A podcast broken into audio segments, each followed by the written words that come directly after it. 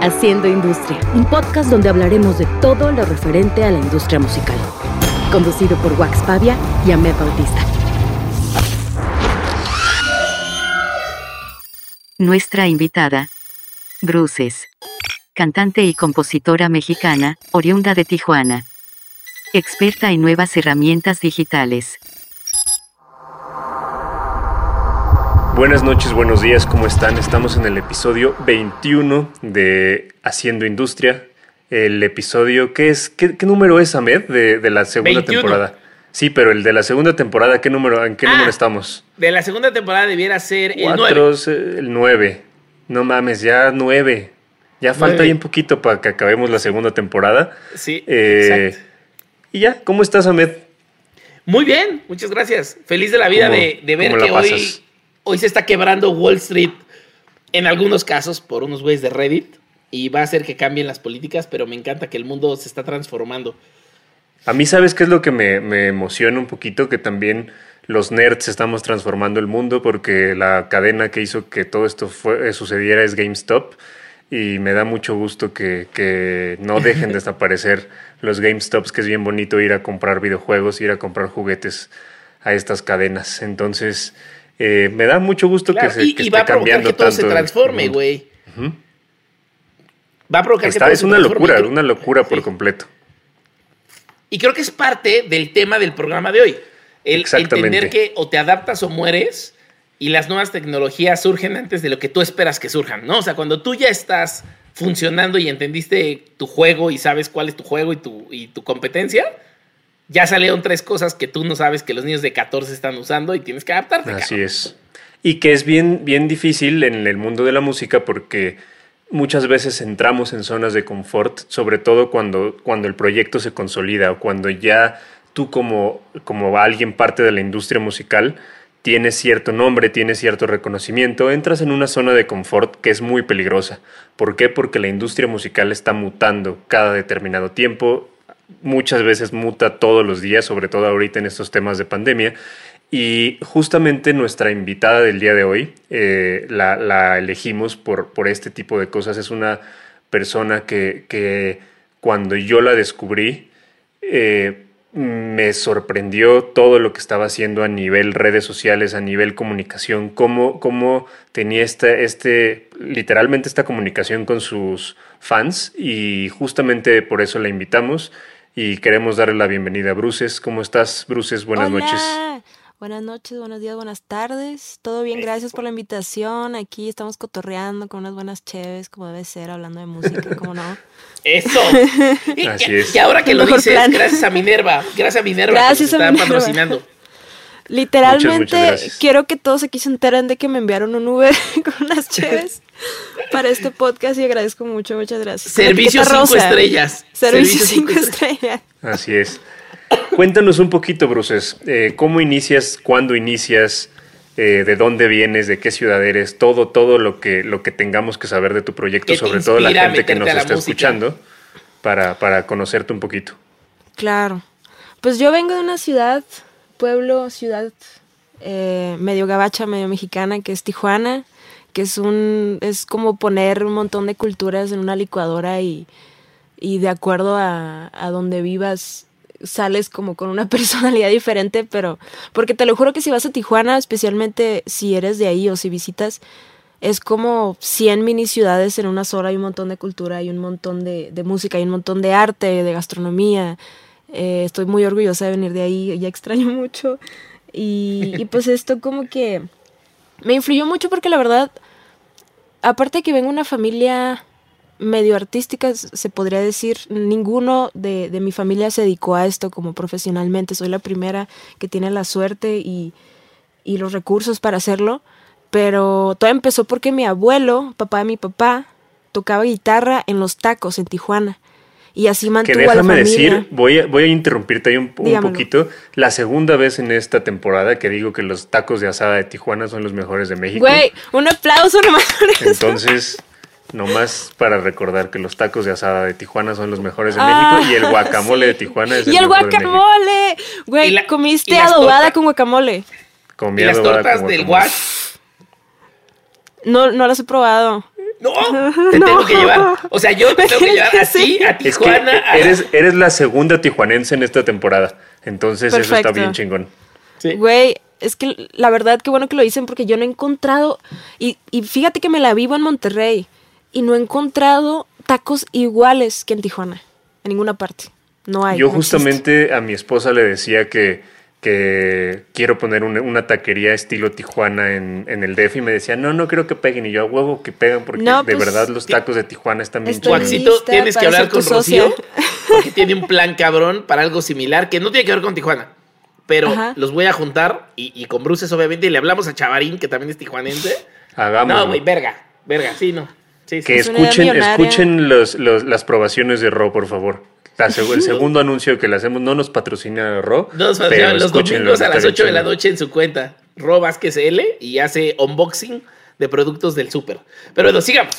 Eso me intriga mucho, la verdad. Unboxing de productos del súper. Sí, así literalmente abren galletas y abren todo lo que te puedes encontrar en el súper y lo califican para que cuando lo vayas a comprar en el súper sepas que hay cosas de calidad y cosas que están no Manches. Y ya hay gente mandándonos cosas de otros estados así de, güey, acá venden este pedo, pruébenlo. No manches. Es, yo creo que mi, mi segunda carrera sería como algo de comida porque amo la comida. Entonces, o sea, pues siempre he soñado, siempre he soñado como con hacer mukbangs por dinero. pero no se puede, mi salud no me lo permite. Oye, pero a ver, cuéntanos. A irnos a comer, pero sigue, sigue, Tu abuelo, tu abuelo tocaba la guitarra en los tacos. En los tacos, en restaurantes, en comidas chinas, en todas partes donde él, donde él pudiera. Em, y así mantuvo a, mi papá y a sus hermanos. Eh, mi, mi, tío es pintor, trabajó en Disney mucho tiempo. Y ahora mi prima trabaja en Disney.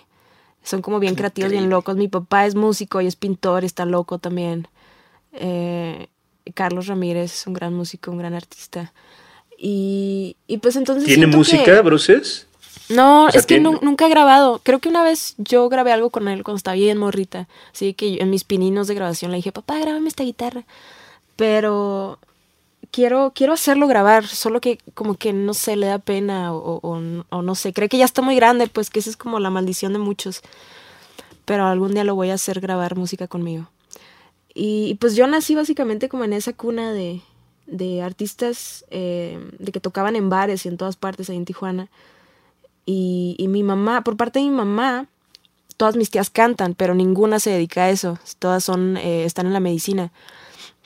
Entonces, eh, no sé, desde muy chiquita soy hija única. Esto creo que es, es como importante en mi historia. Soy hija única y mis papás perdieron ocho hijos.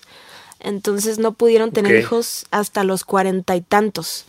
Y esto hizo que siento que como que me sobreprotegieron mucho, que los amo, pero me tenían como muy encerrada a mí como fuera de todo. Entonces yo siento que no tuve personalidad como hasta que me mudé a Ciudad de México a los 18 años, porque me aislaron como de todo. Eh, y, y, este aislamiento como, como de pequeña, de temprana edad, hizo que a mí me diera miedo hacer amigos, entonces me volví una chica muy rara, muy cohibida y, esto hizo que no tuviera amigos como toda la primaria y toda la secundaria, como hasta finales de seco yo creo o principios de prepa empecé como a descubrir quién era. Y, y por eso me refugié como todos nosotros, supongo que estamos aquí en la música, eh, mi único entretenimiento era escuchar música y tocar guitarra, eh, una guitarra, siempre había como guitarras en, en la casa y, y, pues así empecé en mi cuarto sola escribiendo todo lo que sentía. Tenía pedos, todo, todo este ámbito como de, de mi infancia me creó pues pedos como mentales y estaba, de, o sea, tenía depresión. Eh, me diagnosticaron muy tarde con, con, depresión, como a los 17. Chócalas, yo también tenía. y, y pues todo esto como que tenía sentido porque mi mamá me decía, mi mamá no me podía, slash no quería que esto es muy importante mencionarlo, no quería como llevarme a terapia porque siento que nuestros papás vienen de una generación donde terapia, no, no estás loca, mija, de que... Está estigmatizadísimo. Ajá, de que al rato se te quita, distráete, ¿no? Sí, hace ponte ejercicio. a hacer algo. Hace ejercicio. No, ponte a hacer qué hacer. Sí, sí, sí, sí, sí. Entonces, pues obviamente tenía un problema mental que fue siendo una bola de nieve eh, muy grande y, y pero eh, le doy todas las gracias del mundo a la manera en que se, desarrolló mi narrativa de, vida, porque si no, no hubiera dedicado, no me hubiera dedicado a esto en lo absoluto. ¿Sabes? Yo encontré en la música un refugio tan grande que ahorita es tan parte de mí como respirar, como, como mover un dedo. O sea, yo no puedo vivir sin hacer música porque es lo único que entendí y es como mi amiga, ¿sabes? No sé cómo explicarlo, es lo único que, que me hace feliz. Y, y pues a raíz de todo esto, hace como dos años y medio, siempre estuve como que escondida haciendo cosas, pero hace como dos años y medio se me ocurrió, me atreví a hacer mi proyecto. Eh, experimenté subiendo covers a YouTube cuando tenía como 16 años y me fui a estudiar, me vine a estudiar a Ciudad de México, una escuela que se llama Fermata, dos años, no terminé, pero me enseñaron a usar Pro Tools y a tocar el piano y, y a hacer amigos en la música. Este, ya tomando como que todo esto, dije, bueno, va, pues, pues voy a hacer algo. Y, empecé a hacer canciones, empecé a escribir canciones para DJs. No me acuerdo cómo sucedió eso, pero a mi vida llegaron DJs y escucharon mis covers en YouTube y me dijeron, güey, haznos una rola, nos gusta tu voz. Y yo, bueno, va. Y eso me llevó a, Toy Selecta, que es actualmente mi manager, un, un, crack de, la industria. Y ya me aquí platicando con ustedes dos años. Saludos al Toy que, saludos es un. Muy bien, saludos al Toy que, que, lo quiero y me cae muy muy bien. Eh, y que esté en la lista, y que esté en la lista está en la lista de, entrevistas. Eh, tú, tú eh, ah, te voy a hacer una pregunta antes que se me vino a la mente ahorita. ¿Tú conocías a Toy por Control Machete o estabas muy chiquitita y no conocías a Control Machete? Estaba muy chiquita. Lo, lo conocí después de conocerlo. O sea, tú cuando se acerca a ti no tenías ni idea de que era un güey que tuvo una banda en los noventas que revolucionó muchas cosas en la industria. Y fíjate que eso me ayudó porque yo llegué con los ovariotes de decirle, mira, aquí está mi música, quiero hacer esto. Claro. Y si hubiera sabido toda su carrera, me hubiera hecho súper chiquita y qué bueno que no me hice chiquita desde el principio. Ah, huevo. Que, creo que esa es una lección sota. Así, auto, te acabas de echar una de las lecciones de, de cómo entrarle a la industria. Sí. no saber quién es nadie. Pues es que más bien es como, como defender tu proyecto. Yo, yo luego a veces siento que soy adicto a trabajar con, con artistas que, que, son ante la industria musical difíciles, pero que para mí es súper respetable y súper chingón que defiendan tanto su proyecto y que sea como de no, o sea, yo no me voy a adaptar a la industria y más bien este es mi proyecto y esto es lo que yo quiero hacer y esto es lo que quiero decir y eso se me hace bien padre. Entonces se me hace chingón que, que hayas llegado así con Toy y que, que lo hayas logrado, porque, porque pues, sí es un chingonazo el, Toy. tengo dos preguntas ahí muy rápidas, muy rápidas. ¿Qué te hizo venirte al DF? Y dos, ¿cómo es ese primer contacto que alguien te dice tienes que conocer a Toy? O tú dijiste yo quiero buscar a ese güey. O sea, esas dos cosas. ¿Cómo llegas a México y qué te lleva a Toy? Llegué a México porque yo sabía que quería salirme de Tijuana, no sé por qué, sentía que necesitaba como aires, aires nuevos. Eh, y entonces, esto fue un show, qué bueno que me preguntas, porque obviamente mis papás, lo último que querían era una hija hippie que se dedica a la música. ¿Sabes? Como nadie en mi familia, este es otro como estigma, siento, como nadie en mi familia lo hace profesionalmente, decían, o sea, yo haciendo música era como yo en un bar consumiendo drogas, cobrando 10 pesos, ¿no? Eh, no sé, iba a regresar como homeless o algo así. Y, y pues, por eso a larga distancia, yo hice mi audición para Fermata. Me acuerdo que obviamente eh, Fermata pues, es una escuela muy cara y yo no la podía pagar para nada ni mis papás. Entonces vi que tenían becas y audicioné por internet, les mandé un video y ellos, fíjate que los directores de Fermata me invitaron em, y nos pagaron algunas cosas para que audicionara en persona y me dieron una beca como de 40 mil pesos, creo que pues me funcionó un montón. Y así fue, así fue como mi mamá. Fue un momento súper emotivo porque ese viaje obligado, o sea, me mentó la madre y todo, dijo, ¿cómo es que hiciste eso a nuestras espaldas? Y que no sé qué. Traicionaste a la familia. sí, traicionaste. Pues es que el sueño de mi mamá, siendo hija única, es que yo me yo fuera doctora, pues como ella. Entonces, el hecho de, fíjate, o sea, de, de, eh, de, tener un puesto en el IMSS a chingarle el resto de tu vida a ver si pegas en la música, pues obviamente le dio como un mini infarto, pero el día que conoció Fermata, lloró, o sea, te lo juro, lloró porque ella nunca en su vida había visto que había instalaciones de gente que te enseñaba a ser un músico profesional. Porque lo, atractivo, vaya, de Fermat es que no solo te enseñan a tocar, te enseñan de marketing, te enseñan a usar programas, te enseñan historia, te enseñan, o sea, te hacen como, tienen un, programa como dice similar a, Berkeley, entonces, pues obviamente mi mamá se quedó fascinada de, no, pues esto sí se ve pro y lloró y me dijo, perdón, yo no sabía que existía esto y yo, y lloramos todos. y, y me dejó, me dejó mudar, dejó a su hijita única mudarse a la Ciudad de México sin nadie, no, no tenía nadie aquí. Eh, entonces le agradezco muchísimo porque eso me crió un carácter de, sobrevivir a los tiburones y, aparte pues me, abrió vuelo, me dio una personalidad. Yo, yo, no sabía quién era hasta que me mudé aquí sola y yo tenía que hacer todo, o sea, no sabía lavar trastes, no sabía lavar ropa, no sabía nada, ni, ni ¿sabes? Lo, más vital como de ser un ser humano, que es, ok, tengo hambre, eh, ya me bañé, ¿qué jabón quiero para mi cabello? O sea, cosas así del día a día que damos por sentados, pero realmente son como... Adulting es como una extensión bien cabrona de tu personalidad y, de quién eres en el mundo, ¿no? si lo ves así de deep. ¿Y cuál era tu otra pregunta? Que ahí, que ahí quiero, quiero eh, decir algo para, para la gente que nos esté escuchando, sobre todo para los más jóvenes y los papás de estas personas, pónganselo. Si, si quieren que sepan sus papás de cómo es la industria musical, pónganle el podcast, porque es muy común que en los papás sea, ah, te vas a morir de hambre. De hecho, ahorita yo estoy eh, trabajando con unos, unos chavitos de 16 a 19 años y justamente el, temor de, sus papás es te vas a morir de hambre, ¿no? Eh, o sea, como que hay como mucho tabú alrededor de la música y realmente hay poca información de que hay una industria profesional, de que hay una industria de la cual puedes vivir, de la cual puedes eh, realmente que hay hacer para dar una carrera. Exactamente. y, una carrera.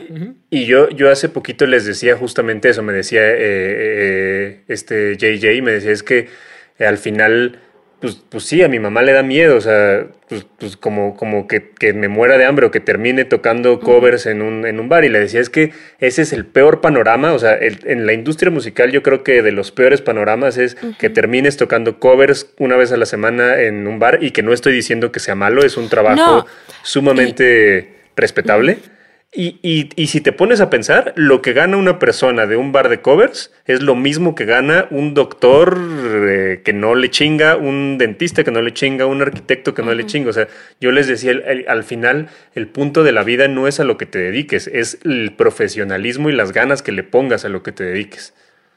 No, y aparte de que algo muy importante que también eh, aprendí en la vida es que tienes que empezar doblando cables, güey. O sea, tienes que empezar cantando covers, ¿sabes? es, muy raro. Obviamente sí hay casos de éxito de, no, de la noche para la mañana, pero siento que esos son los casos que nos deprimen a la gente que tenemos muchos años chingándole que no, la mayoría del tiempo pues no pasa así, ¿sabes? No es, no es algo como de, de, sueño, sino que tienes que chingarle mucho tiempo y sí te va a ir mal al principio y sí te... Puede que haya momentos en donde te vas a morir de hambre, pero eso es en todas las carreras. Mi mamá para estudiar su carrera, mi mamá viene de rancho, o sea, de rancho, rancho, rancho Mexicali. Y eh, ella fue, ella y sus hermanos fueron la primera generación que estudiaron en la universidad. Entonces, ella me cuenta que a veces no tenía ni para el agua, ¿sabes? Y aún así iba a la universidad y tenía dos trabajos. Entonces, siento que es, es como que la vida tienes que chingarle pues para llegar a algún lugar nada nada y que también los casos de los que mencionas que, que, de la noche a la mañana eh, explotan eh, tampoco es fácil o sea tampoco porque explotan de una manera tan rápida que justamente no tienen los cimientos que una persona que le fue chingando poco a poco eh, fue construyendo. Entonces explotan y de repente la caída es es brutal. Entonces tienes que también saber cómo manejar esa, esas carreras. O sea tampoco lo vean, eh, los músicos que nos están escuchando tampoco lo vean como algo soñado y que, que, es lo máximo, porque realmente también tiene un nivel de dificultad el, planear eh, cuando eso te pasa. Yo siempre creo que es muchísimo mejor tener una carrera sólida y una carrera que vas construyendo con el paso del tiempo. Y ahí está el caso de Mon, que Mon termina, o sea, Mon vivía de cantar covers en, en, la Roma Condesa y en Jalapa y en, en muchos lugares y pues pues al final chingándole logró lo que, lo que tiene ahorita y no fue nada fácil. ¿Qué considerarías tú? Es que me, das mucho material para preguntas. ¿Qué considerarías tú que es ya lo estoy haciendo bien? O sea, ¿cuál fue ese brinco donde dijiste, ya estoy siendo como... Ah, eso es importante. Yo creo que como conceptualizarme y crear una marca eh, y saber a dónde voy y qué música quiero tocar y, quién soy, creo que vino de vino de un, de algo muy existencial, la verdad. Eh, tuve un accidente de, de auto hace como, justo como tres años. Y pues me cambió la vida porque estuve dos meses en el hospital en terapia intensiva, se me perforó el intestino, se me perfora, me entró agua a los pulmones, se me paró el corazón, o sea, fue una volcadura horrible que cambió toda mi vida en un abrir y cerrar de ojos. Y creo que estar como tan cerca de la muerte, sí, desperté, desperté en ese hospital como siendo otra persona, como queriendo, no sé, no sé, me tuvo, me tomó casi morir para darme cuenta de lo mucho que valoro la vida y lo mucho que quería dedicarme a esto porque siento que estuve procrastinando muchos años como viendo que me llegara la oportunidad a, la palma de mi mano. Y yo desperté en esa cama de hospital súper decidida de que, ¿sabes qué? Desperté de una muerte y todavía quiero hacer música, entonces vamos a chingarle. Y desde entonces no sé, no sé si fue un cambio de energía, no sé si estaba escrito en mi película de vida, no sé qué pasó, pero desde que tuve el accidente todas las puertas se me han abierto y todas las he tomado. fue muy espiritual. Y ahí es donde nace bruces, o sea, a raíz de bruces por cicatrices o moretones. Ya, moretones, órale, bien. Yo, ya, ya, ya, ya caché, ok. Oye, Bruces, y por ejemplo, yo algo que he notado tanto en tu discurso como en lo que realmente haces, me parece que eres un artista muy congruente en ese sentido, en todos los sentidos en realidad. Eh, pero, pero tú promueves mucho la unión entre, entre los artistas. Eh, eres una, persona que siempre está diciendo vamos a colaborar, vamos a, crecer en, bloque, vamos a, crecer todos juntos. Eh, ¿A qué te has enfrentado en esta industria de tantos egos y tantas pendejadas que luego, luego eh, existen? ¿A qué te has enfrentado y cómo has logrado este tipo de cosas de unión y de, de crecer en bloque? Pues yo creo que al principio solo no quería sentirme sola, te voy a ser honesta. Al principio solo quería amigos que se dedicaran lo mismo que yo para no sentirme sola. Em, y después, estudiando, me di cuenta que de la importancia de que haya una escena para la historia musical. Porque los momentos más importantes que hemos tenido en, en, industria es justamente en donde tantas bandas o tantos proyectos o tantas eh, voces se juntan para dar un mensaje y queda plasmado en, los libros pues para siempre y no sé si tengo como esto, o sea, yo y los muchos artistas siento que tenemos como esto de queremos dejar huella, queremos importar de alguna forma, ¿no? Y, y siento que algo muy importante es, es, es eso, güey, deberíamos estar creando una escena para no pasar como una ola, sino como ser un mar que se quede en una isla por ahí por muchos años. Em, no ser artistas que solo lo hacen por las razones incorrectas. Y pues sí me he encontrado con varias dificultades porque claro que creo que el ego mata todo. Eso me lo enseñaron desde que estoy bien morrita. El, ego mata cualquier tipo de arte, cualquier tipo de trabajo, cualquier tipo de, de cosa. Y si creas sin el ego de crear y por una razón más grande que tú y por algún mensaje más grande que tú y para que te vean, estás haciendo las cosas bien. Y yo lo único que empecé a hacer, te lo juro, es juntarme con gente que piensa igual. Y, solito se ha dado, güey. O sea, yo realmente, tal vez es lo que dicen que, que lo que emanas viene. Y por eso para mí era muy importante, fue muy importante ese accidente que tuve, porque realmente siento que fui, era una persona antes y después, ¿sabes? Ahorita ya no me importan cosas, o sea, me importa la vida, me importa me, me, importa vivirla de la manera correcta y ser un buen ser humano. Eh, y hago música porque es como respirar, ¿sabes? No porque quiero que todos los ojos me miren a mí. Entonces, eh, pues eso me ha llevado a conocer gente bien interesante y bien, bien chingona como, como Brati, como eh, Nat, de arroba Nat, este, varios DJs, este, Lujavo, con quien empecé todo, Ofo, que es mi productor, eh, Toy, que es un súper maestro y siempre tenemos pláticas existenciales sobre este tipo de cosas. Em, y, no sé, o sea, a mí me interesa mucho como seguir encontrando estas personas. No sé si para, no sé para qué, no sé cuál es el, propósito, la verdad, pero, pero me llena de vida como conocer gente que piense igual que yo. Incluyendo fans, no tienen que ser artistas, ¿sabes? Gente ah, en general que piense igual que yo. Y creo que, que eso es una, es una clave como en mi proyecto, que yo grito estas cosas y, y la gente me las grita de vuelta y es como que, como el meme de Spider-Man, ¿sabes? de que, bro, yo también, bro, yo también. Y, vamos haciendo una comunidad, güey, y estamos haciendo una comunidad de artistas y de, y de, y de fans y de amigos, y pues eso es lo más refrescante que tenemos. Y por ejemplo, Bru, si, si alguien se te acerca, o sea, imagínate que alguien nos esté escuchando que tiene su proyecto musical eh, y quiere que lo escuches, quiere hacer una colaboración contigo, quiere, quiere que, que de cierta manera lo, orientes con, consejos y demás, te pueden escribir y tú de verdad les vas a contestar o no? Porque siempre nos preguntan eso. O sea, ¿sí les contestas a, a las personas?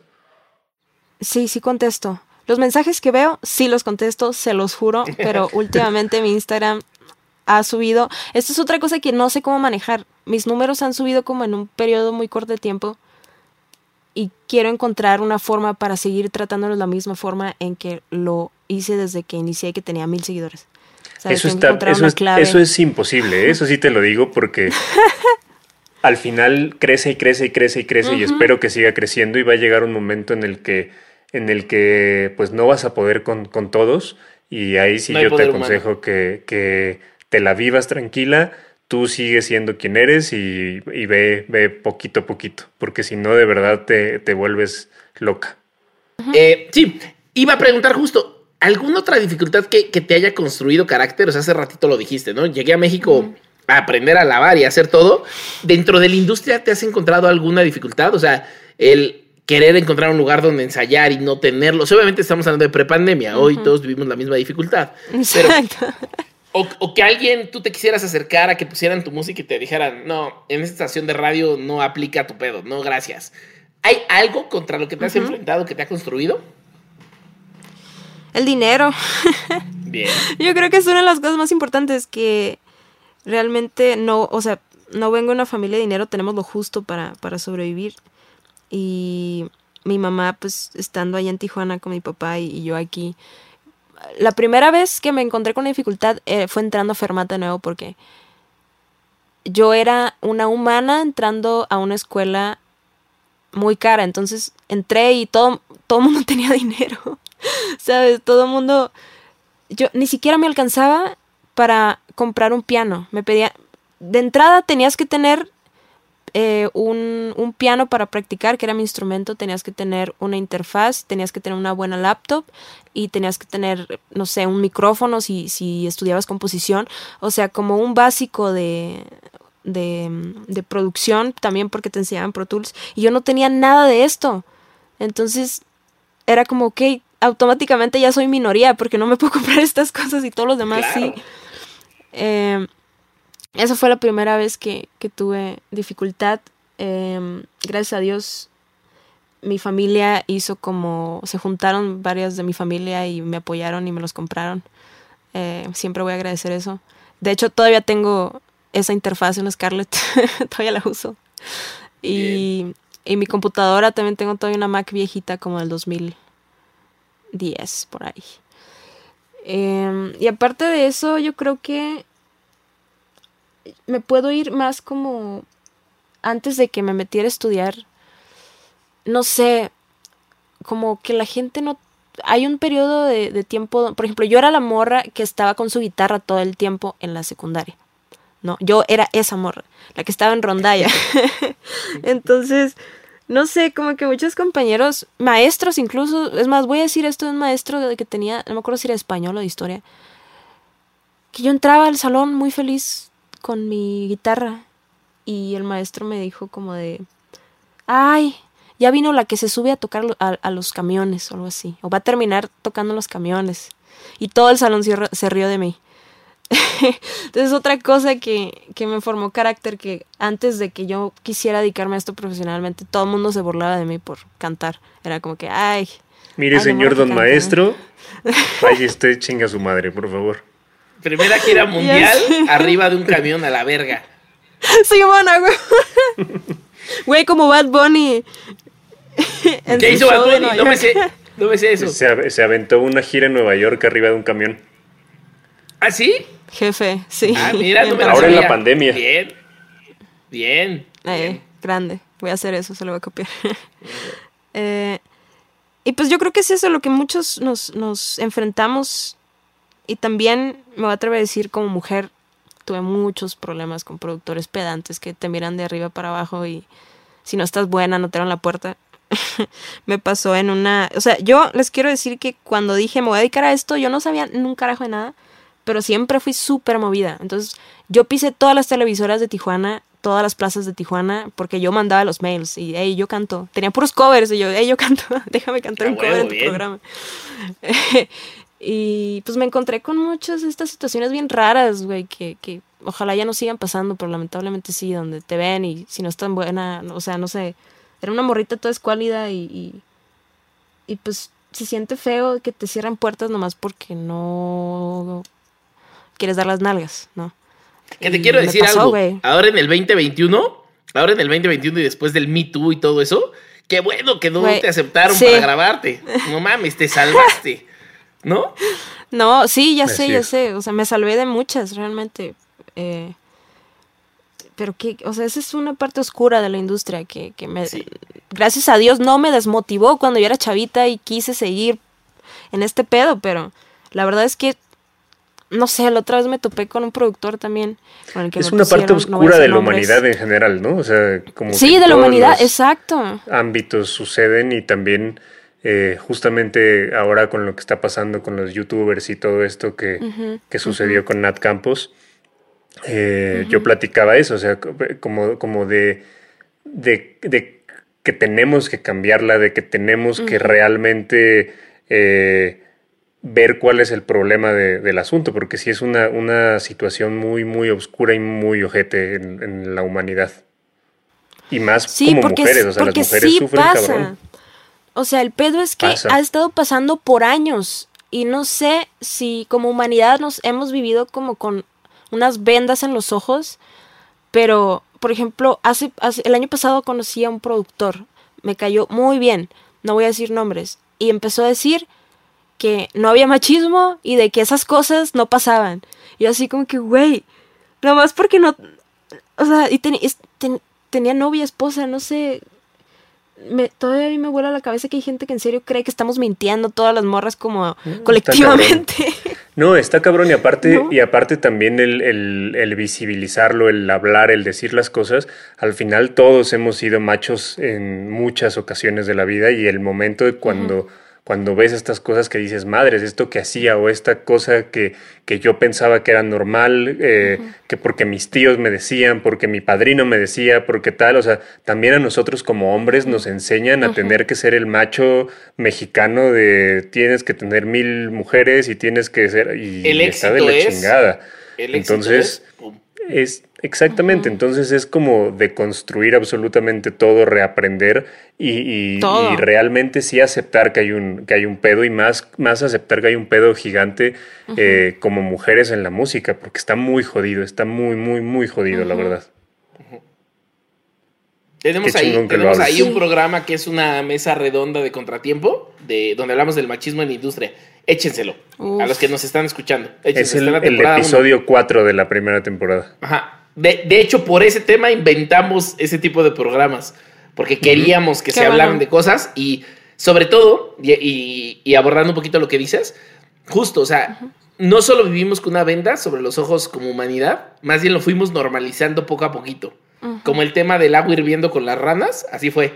Y hoy creo que ya explotó la olla y ahora nos toca llevar el péndulo al otro lado, ¿no? El, quitar la normalización de las cosas pendejas eh, y volvernos otra industria, otra industria absoluta. Y ahí, ahí es donde agradezco un montón las redes sociales, porque por ejemplo, esto que yo les estoy contando a ustedes, gracias a Dios, tan fácilmente, pues lo callé un montón de años, de mis papás sabían.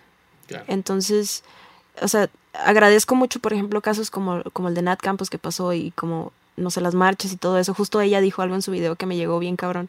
De que yo veo a las chicas en las marchas y, y me siento a salvo y me, y me siento con, con la con, la confianza de contar, con el valor de contar mi historia. ¿no? Y, eso está cabrón, porque realmente a nosotras también nos construyen para ser pasivas y para callarnos la boca. Y para eso de que calladita te ves más bonita, o sea, son mamadas, ¿sabes? Hasta ese dicho. Y el sistema patriarcal todavía llega a revictimizarlas y a decir, fue tu culpa. Yo espero que se den cuenta, que nos demos cuenta también de todo lo que hacemos mal, porque seguramente seguimos haciendo mal y seguramente en muchos años vamos a encontrar otra cosa que está normalizada que, que hacemos mal y, que estemos en constante evolución. Yo, yo creo eso, que, que al final... Es que eso se trata. Se trata de evolucionar, se trata de, realmente aprender de las cosas malas que, que hemos hecho y, y aceptarlas y cambiarlas. Hace unos días, platicando de quién sería nuestro nuevo invitado de esta, de esta temporada rara que la habíamos planeado de una forma y está saliendo de otra y nos está fascinando, me dice, Wax, ¿ubicas a Bruces? Y yo, no.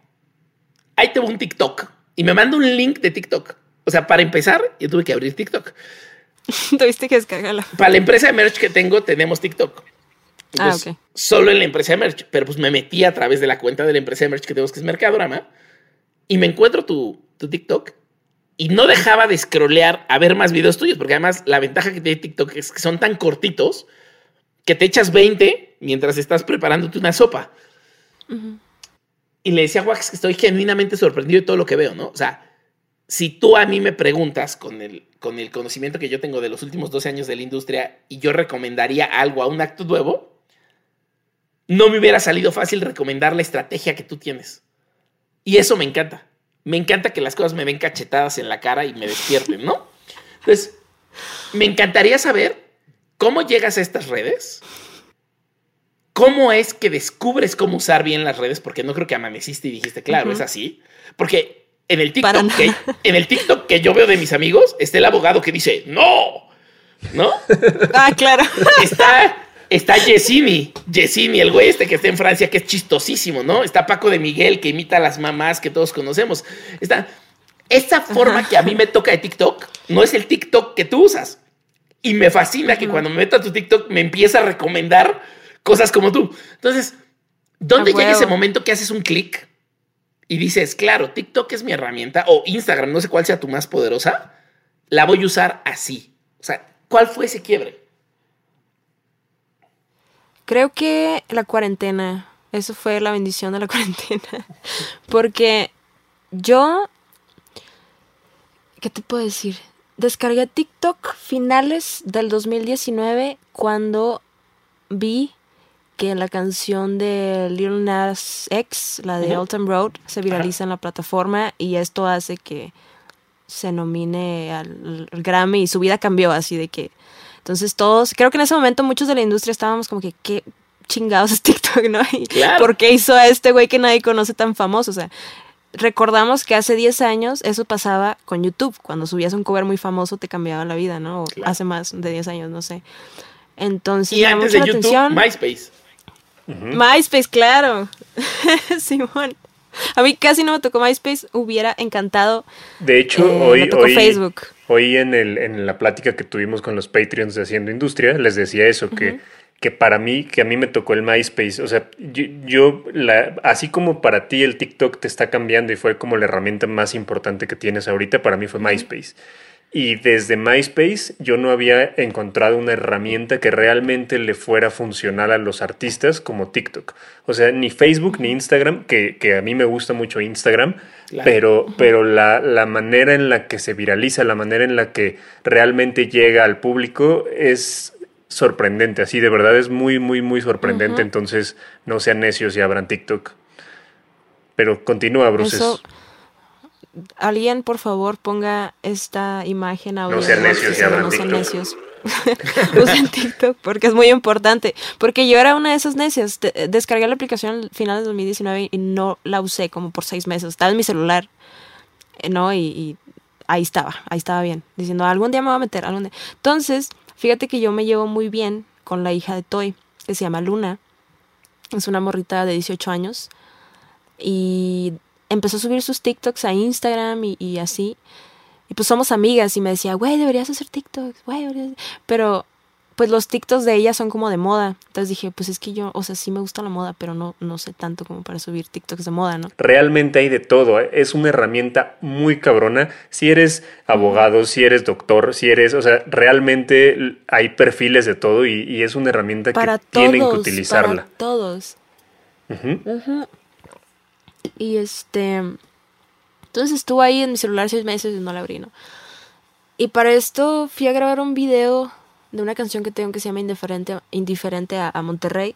Y volví a ver a mi amiga Luna y me volvió a decir, güey, haz TikToks, güey. Y yo estaba con mi chaburruqués prematura, así de 24 años, de, güey, es que no lo entiendo, o sea, no voy a subirme bailando. Era lo que yo siempre salía de mi boca, era, güey, es que no me veo bailando, ¿no? Porque nosotros como ignorantes, si no, si no te adentras en lo que es la aplicación, para ti TikTok son morros bailando rolas, ¿no? Y, y para esto llegó... Yo no sabía qué hacer, busqué formas como todos los músicos en esta cuarentena para eh, mantener un público, para mantener a tu audiencia como atenta. Subí unos covers a Instagram y no funcionaron porque todo el mundo lo estaba haciendo. Eh, no sé, subí contenido a YouTube y tampoco funcionaba porque pues no tenía audiencia en YouTube. Y de la nada estaba yo en una micro depresión eh, en principios de octubre del año pasado. Y es David Duque, que, que trabaja en Worldwide, el mismo que me llevó con Toy, me dice, oye, jazz TikToks, o sea, así ya así como regaño, así que, güey, jazz TikToks. y, y le expliqué todo mi rollo. Duque sabe un montón de TikTok, de que un montón, de que estudió todos los libros, se comió todos los libros de TikTok, yo creo. Eh, tiene mi edad, eh, David Duque. Y y ya me dijo, sí, es que, yo, es que no, no quiero bailar, o sea, no me veo. Y dice, es que no tienes que bailar, o sea, súbete haciendo lo que haces, música, encuentra algo que tenga que ver con música y súbelo. Y estudié como dos semanas lo que quería hacer y encontré un pequeño hoyito ahí entre todo el material. Y era que yo soy, vengo de Tijuana, entonces me gusta mucho la música en inglés. Pero la música en inglés siento que de alguna forma no conecta, o sea, el público, los consumidores principales de las canciones en inglés es Latinoamérica, ¿no? Eh, creo que Ciudad de México es como en Spotify los principales consumidores de música eh, de estadounidenses y de coreanos y de todo el mundo. Eh, entonces dije, güey, o sea, imagínate que traduzca canciones, pero que suenen bien al español, los hits que ellos ya conocen. Y ahí me cliqueó todo y te lo juro que el tercer TikTok se viralizó así de que 900 mil en una noche. Y ahí fue cuando dije, no mames. Eh, y lo seguía haciendo, lo seguía haciendo, no paré. Yo creo que en, en un mes tenía 50 mil, en un mes y medio tuve 100 mil. Y ahorita, que es enero, tengo 270 mil. O sea, fue creciendo súper rápido y acabo de, de, subir un cover de La Oreja de Van Gogh. El primero en español, o sea, como que me aburrí de hacer lo mismo y dije, bueno, voy a subir mi versión de, un, de la canción de Rosas de la oreja de Van Gogh. Em, la hice en lo-fi, que yo soy ahorita ando bien clavada con lo-fi. Ese fue el primero que vi. Ese fue el primero que vi cuando... Sí, a huevo. y, este, y tuvo de que dos millones en un día. Eso es lo más grande que he hecho hasta ahorita. Eh, o el más viral. Creo que ahorita tiene como tres millones. Y eso me llevó a, a Sony hablamos con Sony España, o sea, me está empezando a cambiar la vida de una forma que yo no sabía que me podía cambiar. ¿Y qué consejos eh, le darías a la gente que está a punto de entrarle al TikTok y a punto de entrarle a, las nuevas herramientas? Pues yo creo que estudien, em, o sea, de nuevo, no tienes que bailar, ¿no? Si, si eres músico. Busca algo, busca tu nicho, busca una forma de demostrar lo que ya haces ahí, pero el reto es que tienes de 15 a 30 segundos, máximo un minuto para mostrar lo que haces. Entonces, el reto es que tienes que captar la atención lo más rápido posible, ¿no? Como por ejemplo, yo estudié mucho a, Leon Leiden y cómo hace sus videos, que también es un caso increíble. Yo conocí a Leon antes de TikTok y me da un chingo de gusto ver todo lo que logró. Eh, y, y cómo como estábamos hablando la otra vez de, de, esto, de que el hecho que te diga, hoy voy a hacer una canción con agua, ¡pum! Seis palabras y te quedas viendo el video. Porque, cabrón, ¿cómo vas a hacer una canción con agua, no? Y es eso, es encontrar tú, hoy voy a hacer tal, o, aquí hay un, remix de tal, o así, ¿sabes? O sea, es encontrar como captar la canción en, yo digo, eh, la atención como en de 3 a, 5 segundos eh, para que te vaya bien en TikTok. Oye, ya para, para finalizar, eh, hay dos, secciones. La primera es el podcast es musical, entonces es recomendar un artista que te guste, que quieras que la gente escuche, que la gente que nos esté escuchando descubra y, que, sepa de su existencia, aparte de bruces que tienen que ir a seguirla, tienen que ir a escucharla y suscribirse a sus canales. Eh, ¿Qué otro artista te gustaría recomendar? Me gustaría recomendar mucho a... Voy a recomendar a Ofo, que es mi productor, que nadie lo conoce, así acaba de sacar una canción hace tres días, pero es una mente maestra. O sea, es con ese güey hice mi disco. Eh, él es el productor de, todo lo que hago. ¿Cómo se escribe? Y O-F-O. Así, ok. Y les recomiendo mucho porque creo que, no sé, samplea todo lo que hace él, eh, es bien clavado, es un excelente artista. Y tiene una canción afuera, pero neta esperen a lo que viene, que es un genio musical ese güey. Yo creo que es como un Max Martin para mí. Así que síganlo. Sigan a Ofo. ¿Tú, Ahmed, a quién vas a recomendar? Se cumplieron 20 años de la primera visita de Deftones a México. Y hoy hablamos mucho de covers. Y si hay unos güeyes que son cabrones para hacer covers, es Deftones. Entonces casi siempre recomiendo cosas nuevas. Hoy no. Hoy recomiendo una cosa cabronísima que es Deftones. Éntrenle a los covers. El de Sade o Shadei de Ordinary Love es una locura. El de Cars, de Drive, es una locura. Hay 500 el de The Cure, el cover que hicieron de The Cure. Es una locura. Fue la de If Only Tonight We Could, Sleep, ¿no? We Could Sleep. Sí, es cabrón, güey. Es cabrón. Eh, hay uno que se llama B-Sides and Rarities. Échenselo completito en, en, la plataforma de streaming que quieran. Deftones está cabrón. Y pues ya, como ya hablamos de covers, me acordé y me acordé que hoy se cumple 20 años de la visita de Hard Rock Live el mejor concierto de hoy, mi vida. Hoy hace 20 años. Yo fui, hace 20 fui con mi cuñado. Sí, y no tres shows. Idea de quién era Deftones. El boleto costaba 300 pesos y afuera estaba vendiendo en 3000. ¿Tú sabes que yo ahí conocí a Golfo, a Evaristo Corona? No, no, no. Él, él llevaba la patrulla radioactiva e hizo un rally para entrar a firma autógrafos con ellos. Fui con Pablo García, mi amigo y ex roomie. Gané, entramos y yo me quedé con golf, con Evaristo, porque pues ya ves que yo no soy de fotos y así tú me conoces. Entonces me quedo con él. Todos los demás chicos de hecho, la, única foto, la única foto que tenemos juntos tú y yo es junto a Brandon Boyd de Incubus y porque casi casi te obligué a, a, tomar esa foto. A tomarla. Gran razón para tener una foto, la verdad. Absolutamente. Y José Pasillas, ¿no? El baterista. Ah, sí, es que aparte estábamos, o sea, estábamos platicando con ellos así casualmente de merch, güey. Estábamos hablando de merch, ¿no? De, hacer, de que les íbamos a hacer su merch y de pósters y demás. Ah, y fue así de, güey, vamos a tomarnos una foto juntos, pero no fue como, o sea, fue como de, vamos a tener una foto juntos y salimos. Y te volteabas, o sea, estábamos ahí hablando y te volteabas. Y, esa es la única foto que tenemos Wax y yo en 12 años de amistad. No ma. Pero les voy a tomar yo una cuando los conozca. Eso, y de las, y de las muy pocas que tengo con bandas, porque no, no me prende. Bueno, me da como pena. No, no. Pero el punto es, en ese. A mí también me da pena, fíjate. Sí, pues es que es raro, ¿no? No había conocido a alguien más. Sí, es raro. Mi única foto con un artista es con Matty Healy de 1975. Bien. lo agarré saliendo al baño en un. Y que también está chido el güey, ¿no? Que me acabo de enterar que es novio de FKA Twix. No, que no. Bueno, esto ya es chisme, pero según yo andaba con Robert Pattinson. No, no, que estuvo todo mal con Robert Pattinson y con otras personas y ahora anda con este güey. En, mis chats ah, del chisme me dicen esas güey, cosas. Pero déjame regreso, déjame regreso. En, en este concepto de Deftones nos meten a una firma de autógrafos y resulta que es el soundcheck. Y nos tocan un showcase de siete canciones. No fue el soundcheck, fue un showcase para nosotros. Éramos cinco güeyes y eh, Aristo Corona Golfo. Así.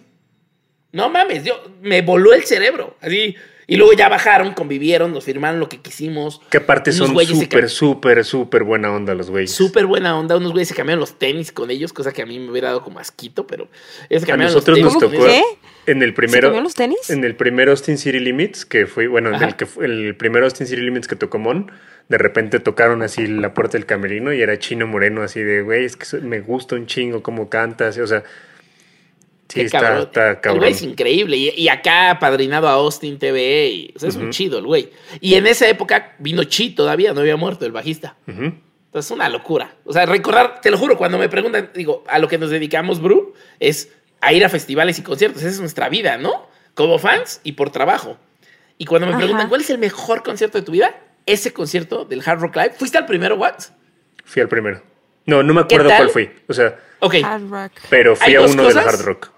Hay dos cosas que pasaron en el primero que no pasaron en los demás, que fue uno, él brincó del escenario en la segunda canción. Nadie lo pensó, ni seguridad, nadie lo pensó. Entonces y el güey cayó en medio de la gente con el micrófono. Y la segunda, la gente empezó a brincar desde el segundo piso. O sea, en lugar de stage diving, hacían del segundo piso diving al, primer piso. y escurría el techo de, sudor. Escurría. El mejor concierto que he tenido en mi vida. Pero bueno, ya, perdón, sigamos. ¿Tú? Yo voy, yo voy a recomendarles porque me estoy dando cuenta de algo con este programa, les voy a recomendar a Control Machete. A huevo. Excelente. Escuchen, gran, grandísimo. Escuchen el mucho barato. Sí.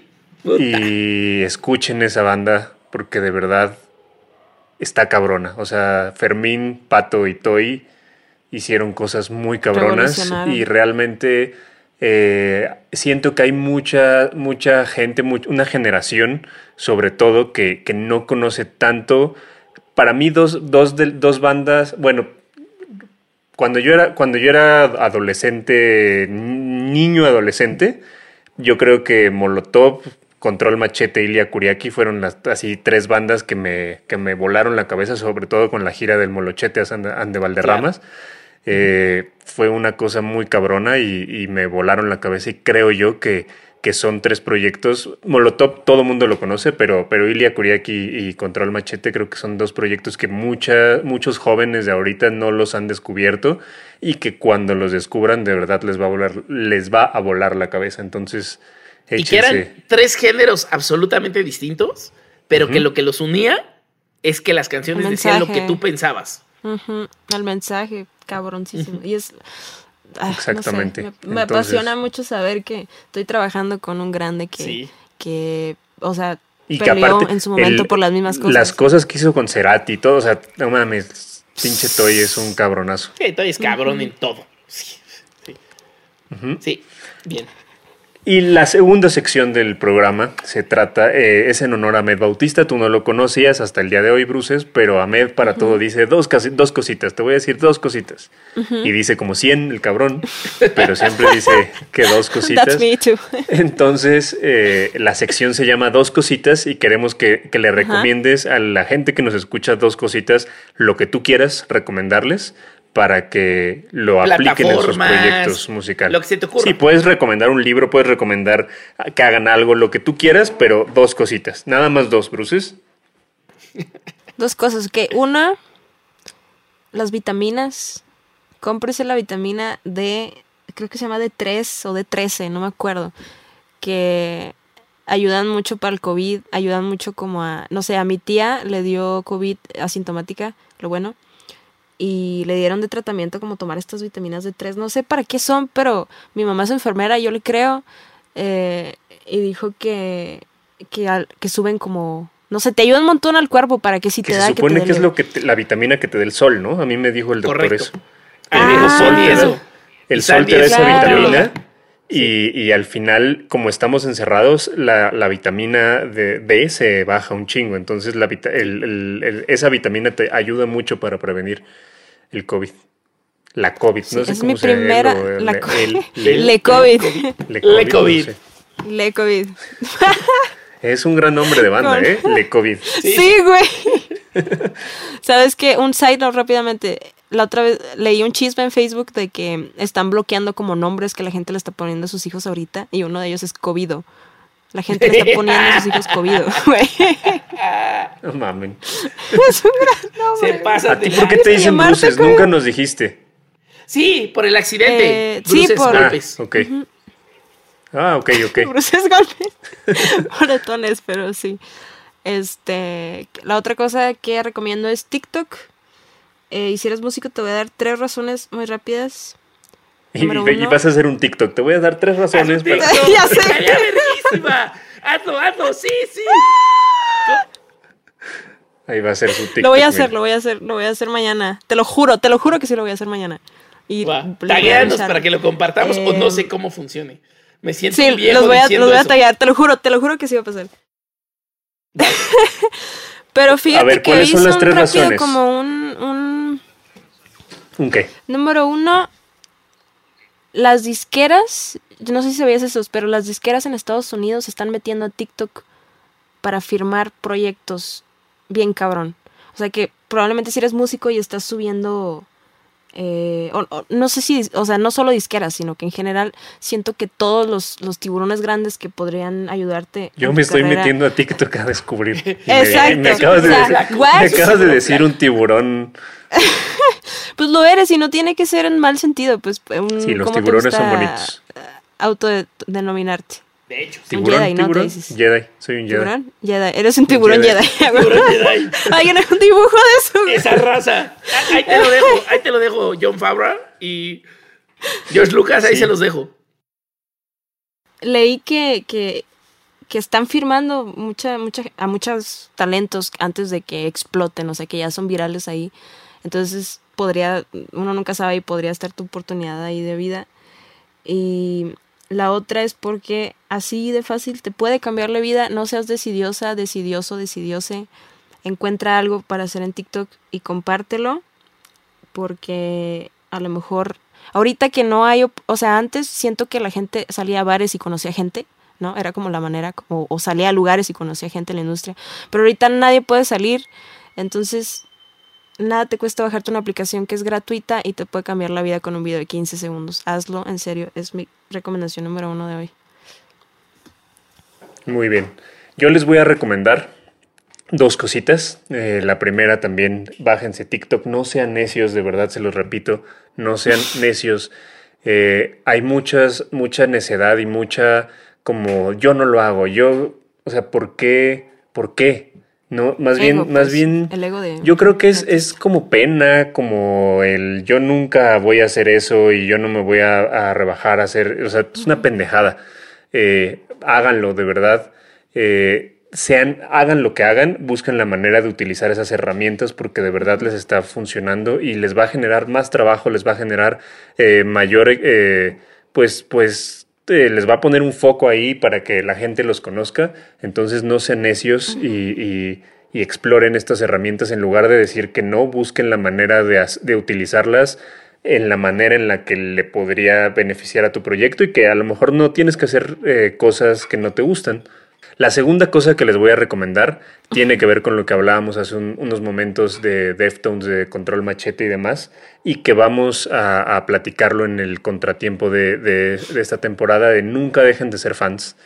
Eh, el ser fan te genera esa pasión, te genera esa emoción, te genera esa, esas ganas de, de hacer las cosas que no te dé pena ser fan de algo y, hazlo, Consume. o sea, consúmelo, eh, nunca pierdas esa pasión porque de verdad es, esos, esos zombies de la industria, esos no son tiburones, esos son zombies de la industria que nada más trabajan creyendo que van a hacer una cosa como si fueran Coca-Colas o como si fueran eh, eh, productos de fábrica yo creo que es bien triste. Entonces, encuentren esa pasión, acuérdense por qué son fans. Se los digo porque, porque yo ahorita con la pandemia me pasó una cosa que re- reconecté con el Wax de 16 años, que empezó a ser manager, que empezó a, querer hacer estas cosas.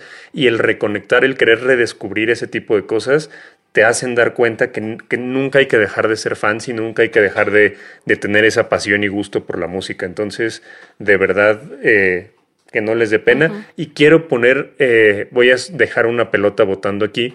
El contratiempo de esta temporada, el último contratiempo de la temporada, lo vamos a dedicar a los fans, a, a querer, a que nos verga. cuenten de qué trata, eh, o sea, cómo viven ellos el ser fans, cómo, cómo viven ellos el, tener un club de fans, eh, etcétera, etcétera. Entonces, si son fans, si tienen un club de fans, escríbanos porque pueden estar de invitados en el programa con nosotros. Entonces, eh, quiero que, lo, sepan y nos escriban, por favor. En los comments de nuestras redes sociales, ahí pónganlo mensajes directos, por favor, en el YouTube. Entonces, eh, eso les quería recomendar. Mándanos al Team Bruces.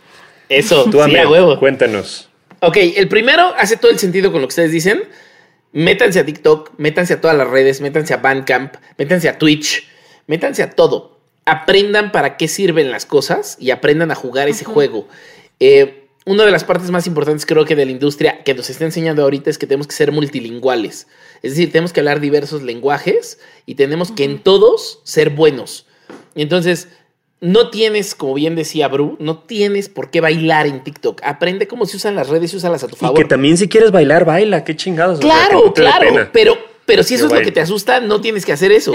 Si te asusta el decir tres cosas, porque los drusos cantamos en druso? También no lo hagas si te da miedo. Pero ejemplos tengo. Siempre digo trillones.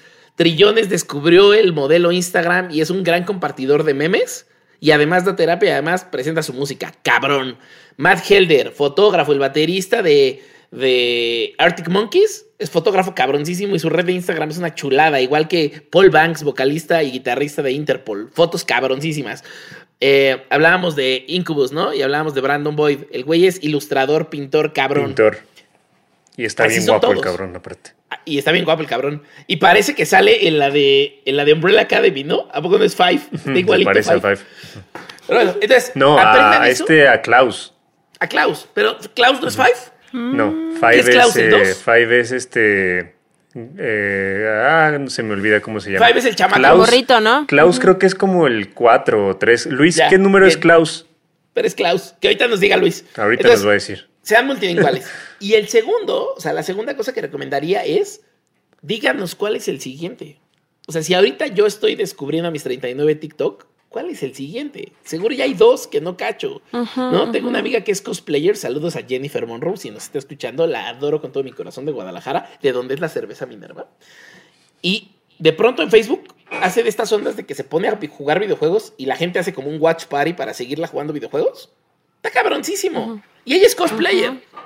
es que eso, eso está cabrón. El Twitch, el Twitch también de verdad Pónganle ojo al Twitch, Porque está cabrón. Y aparte no solo está cabrón en, cuestión de comunidad de lo que hay allí, sino también puedes generar dinero. O sea, realmente Twitch es una plataforma. Yo el otro día, con lo de Nerdcamp que tengo, estaba viendo un, un en vivo de Rubius, que es un streamer eh, un gamer de España, y el güey decía que, que, realmente él su ingreso mayor es a través de Twitch, que Twitch ya le da muchísimo más ingreso que YouTube o que otras plataformas. Entonces también tienes que verlo como, como qué es lo que tienes que ofrecer, qué es lo que vas a hacer, cómo lo vas a presentar. Entonces no se cierren y busquen las, las plataformas. Hace rato en, el, en, el, Zoom con los Patreons también hablábamos de LinkedIn, que es una plataforma que, creemos que no funciona o que creemos que es una plataforma de godines y está muy cabrona porque las industrias están ahí dentro y realmente hay una comunicación y realmente hay, hay como un compartimiento de cosas de, todo lo que, lo que está pasando. Y Klaus es el número cuatro, tenía razón, Damed. Muy bien. Creo que empecé diciendo cinco y luego lo cambié o no sé qué, pero todos somos cuatro. Chingón, buenísimo. Ahora sí, agradecer a los patrons que gracias a ellos es que tenemos un pequeño ingreso para poder pagar ciertas cosas. Necesitamos más patrons. Ayúdenos, por favor. Esto lo hacemos todavía por amor y gratis, pero No ganamos nada. A diferencia de lo que creen todo mundo de la industria musical, no ganamos nada de esto. No somos millonarios. Entonces. Vamos a agradecer. Quiero agradecer a Mónica Galicia Gragueda, Javier Ramírez, Fidel Torres, Víctor Gerbank Bis, Gabriela Díaz, Fercho Valdivia, José Martínez, Isaac Gallo, Rodrigo Álvarez, Stephanie Díaz y Sofi Romo. Cada vez son más, cada semana. Cada semana son más, de verdad. Qué chingón. Eh, les recuerdo que también hay ahí, creo que todavía quedan dos espacios. Estamos dando asesorías a los proyectos que necesiten cuando, cuando compran uno de los tiers de, del Patreon, hay merchandising, hay muchas cosas de verdad. Métanse al, Patreon de Haciendo Industria, síganos en todas las redes sociales como Haciendo Industria. Tenemos TikTok, tenemos TikTok de Haciendo Industria. Yo tengo TikTok de Wax. Claro que sí. Ahmed Bautista va a abrir su TikTok como Ahmed Bautista para el lunes que lo escuchen, entonces ya lo va a tener. ¿Y tú, Bruces, estás como Bruces en todas las plataformas? Así es, como Bruces, guion bajo en todos lados. Bien. Ok.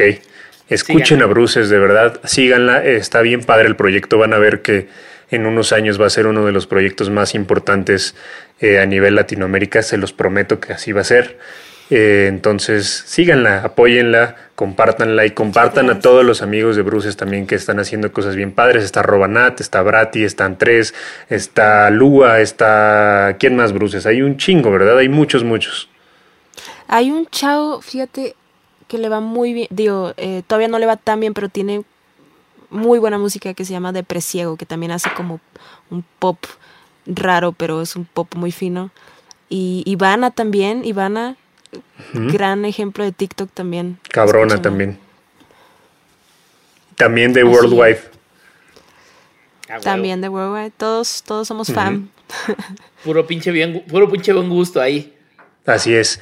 Eh, también quiero agradecer eh, al, equipo de trabajo que hace posible cada episodio de Haciendo Industria. Está Miguel Peraza, que tiene su proyecto que se llama Cardenal, que escúchenlo. Tiene TikTok también Cardenal, síganlo. Eh, a Luis Arce, que también va a abrir su TikTok, Luis, para que suba sus visuales, porque hace unos visuales bien cabrones, que también eso es bien importante, que sepan que la gente detrás de Haciendo Industria también hace cosas bien chingonas y que si quieren pueden acercarse a ellos. Luis hace, hace visuales para, para, bandas, es un gran fotógrafo. Miguelito, que hace la edición del programa, tiene a Cardenal. Benito es pinche ingeniero ultra cabrón que ya lo escucharon aquí en, el, en, los podcasts de Hacienda Industria. Si no lo han escuchado, escuchen ese episodio. Está Playmo, que hace todo el arte, eh, todos los diseños detrás de muchos de los artistas que ustedes conocen. Está Pony, que hace también muchas cosas de marketing y de diseño. Está Gina que es lo, la, la, la, voz que escuchan al inicio del, del, del podcast es Gina, que, es locutora y hace muchas cosas también bien chingonas. Entonces, tenemos un equipo de trabajo bien bonito que les agradecemos eh, que nos apoyen cada, cada programa. Y Ahmed también es un chingonazo en lo que hace con Mercadorama. Yo soy un chingonazo en lo que hago. Eres un Entonces, síganos, síganos a todos. todos somos hashtag todos somos chingones. Hashtag sobre todo yo creo que, que, sabes que hace falta, yo amo y, adoro a, los extranjeros, trabajo con muchos extranjeros, pero siento que nos hace falta en la industria unirnos de verdad como mexicanos. Hay muy, o sea, siempre no hay, realmente no hay una escena de artistas y de industria musical mexicana y creo que de verdad nos hace falta unirnos y apoyarnos entre todos. Y así finalizamos este podcast. Te agradecemos mucho, Bru. Muchas, muchas gracias, Ahmed. Muchas gracias. gracias. En serio. Gracias por la invitación. No puedo creer que me hayan invitado a mí. Los respeto bien cabrón a todos ustedes. Igualmente. Respeto bien cabrón a Wax. Y me acuerdo que me envió un DM y me voló la cabeza. Dije, ¿por qué me está hablando? Porque soy un tiburón que te encontró en TikTok. Porque soy Exacto, ya ven, métanse a TikTok y Wax les va a mandar un DM. Así es. les va a cambiar la vida. Les mando un abrazo a todos, gracias, buenas noches. Y de verdad, Bru, es de los episodios que más he disfrutado. En serio, qué chingón que estuviste con nosotros. Muchas gracias. No, gracias a ustedes. gracias por la chévere Minerva. Eso, comparto el sentimiento. Gracias a todos, compártanlo. Nos vemos y nos oímos la próxima semana. Si quieres conocer más de las personas que hacen industria musical, no olvides suscribirte y ayúdanos compartiendo este podcast para hacer una comunidad más grande.